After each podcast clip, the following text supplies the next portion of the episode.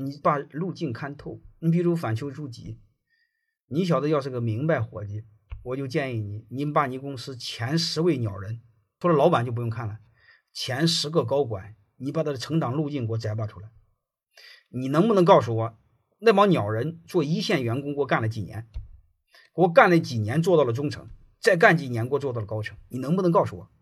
如果你不能告诉我，说明你还没有用心，你还需要继续努力。能听明白了吗？这就叫对标，这叫对标管理。所以这个东西你们一定要明白这个背后。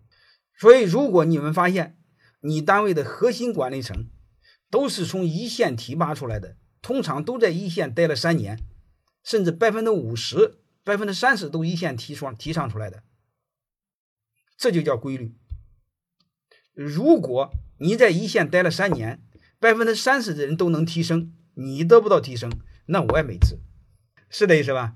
如果只有百分之一的提升，那那那那不好说，有可能是个靠干爹，对吧？嗯，你比如百分之三十的人是有心人，那你成为当中有心人，你不就很快提拔吗？所以我想说，第一，你把成长路径看好。如果你说你单位的妈前十位都不是在一线待过的，都是老板的小舅子、老板的二奶什么什么玩意回来，那这个路径就错了。说白了，你现在待没有用，那你就可以走人，或者说是你们单位领导提提拔的都是本科生，啊，都是直接进到单位，直接在管理岗位上，那提拔没有你这样的，那你就不要学了，未来前景渺茫。